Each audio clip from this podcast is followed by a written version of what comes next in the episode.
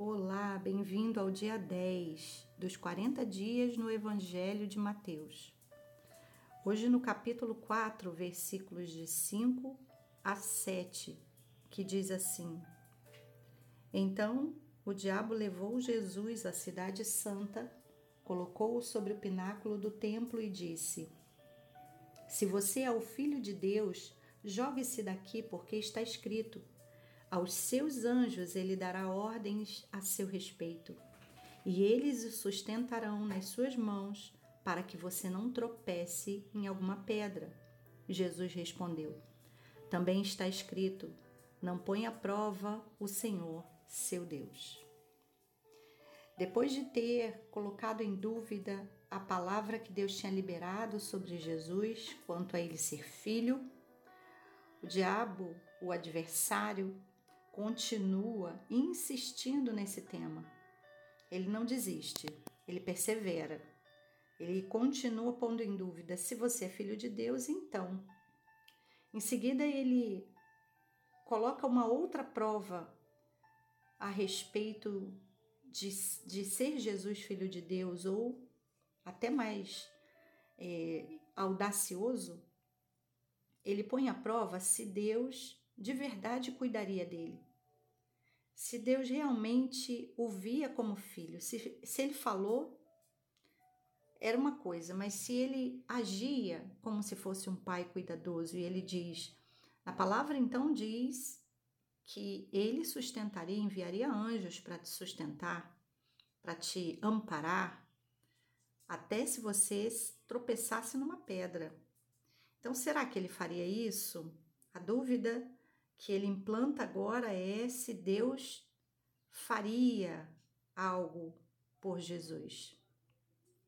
E ele vai citar a Escritura. Ele vai pôr em dúvida o que Deus falou acerca é, da sua ação em relação a Jesus, em relação aos seus filhos, pela Escritura. E aí Jesus vai responder também com a Escritura. Não à prova o Senhor seu Deus. Mais uma vez, Jesus identifica a intenção do inimigo de colocar em dúvida a bondade de Deus, o amor de Deus, de testar o amor de Deus. E ele diz que isso não era necessário, que não, não deveríamos colocar à prova o Senhor nosso Deus. Da mesma maneira, o inimigo continua fazendo em nossas vidas essa usando essa mesma estratégia de colocar em dúvida se somos filhos amados, se somos cuidados por Deus, se somos de verdade amparados por Deus. E essa dúvida, quando nasce no coração humano, nos coloca numa sensação de insegurança e nos faz muitas vezes é, perder a fé. Então, nessa manhã, nesse dia, eu quero convidar você a colocar de, de novo, mais uma vez, a sua confiança na bondade de Deus, no amor de Deus por você, na certeza de que Deus, sim, não deixaria que você tropeçasse sequer numa pedra.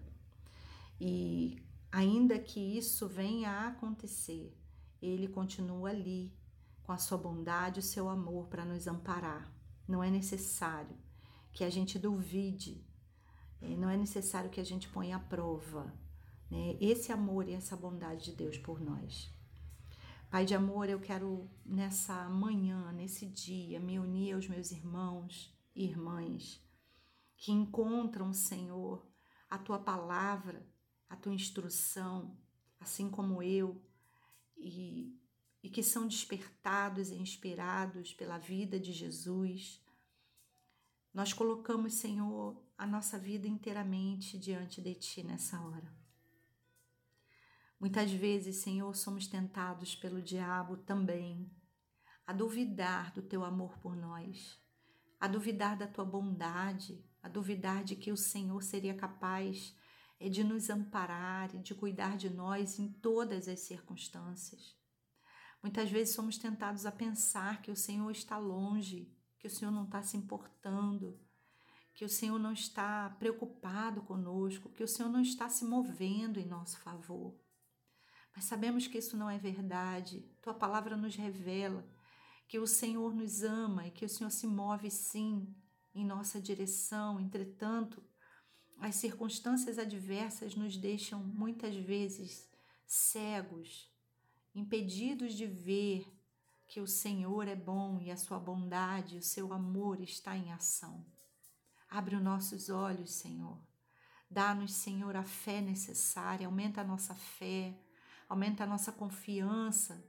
Ah, Senhor amado, leva-nos a um tempo de crescimento de fé, de esperança, de visão a respeito de quem tu és e qual é o teu propósito conosco.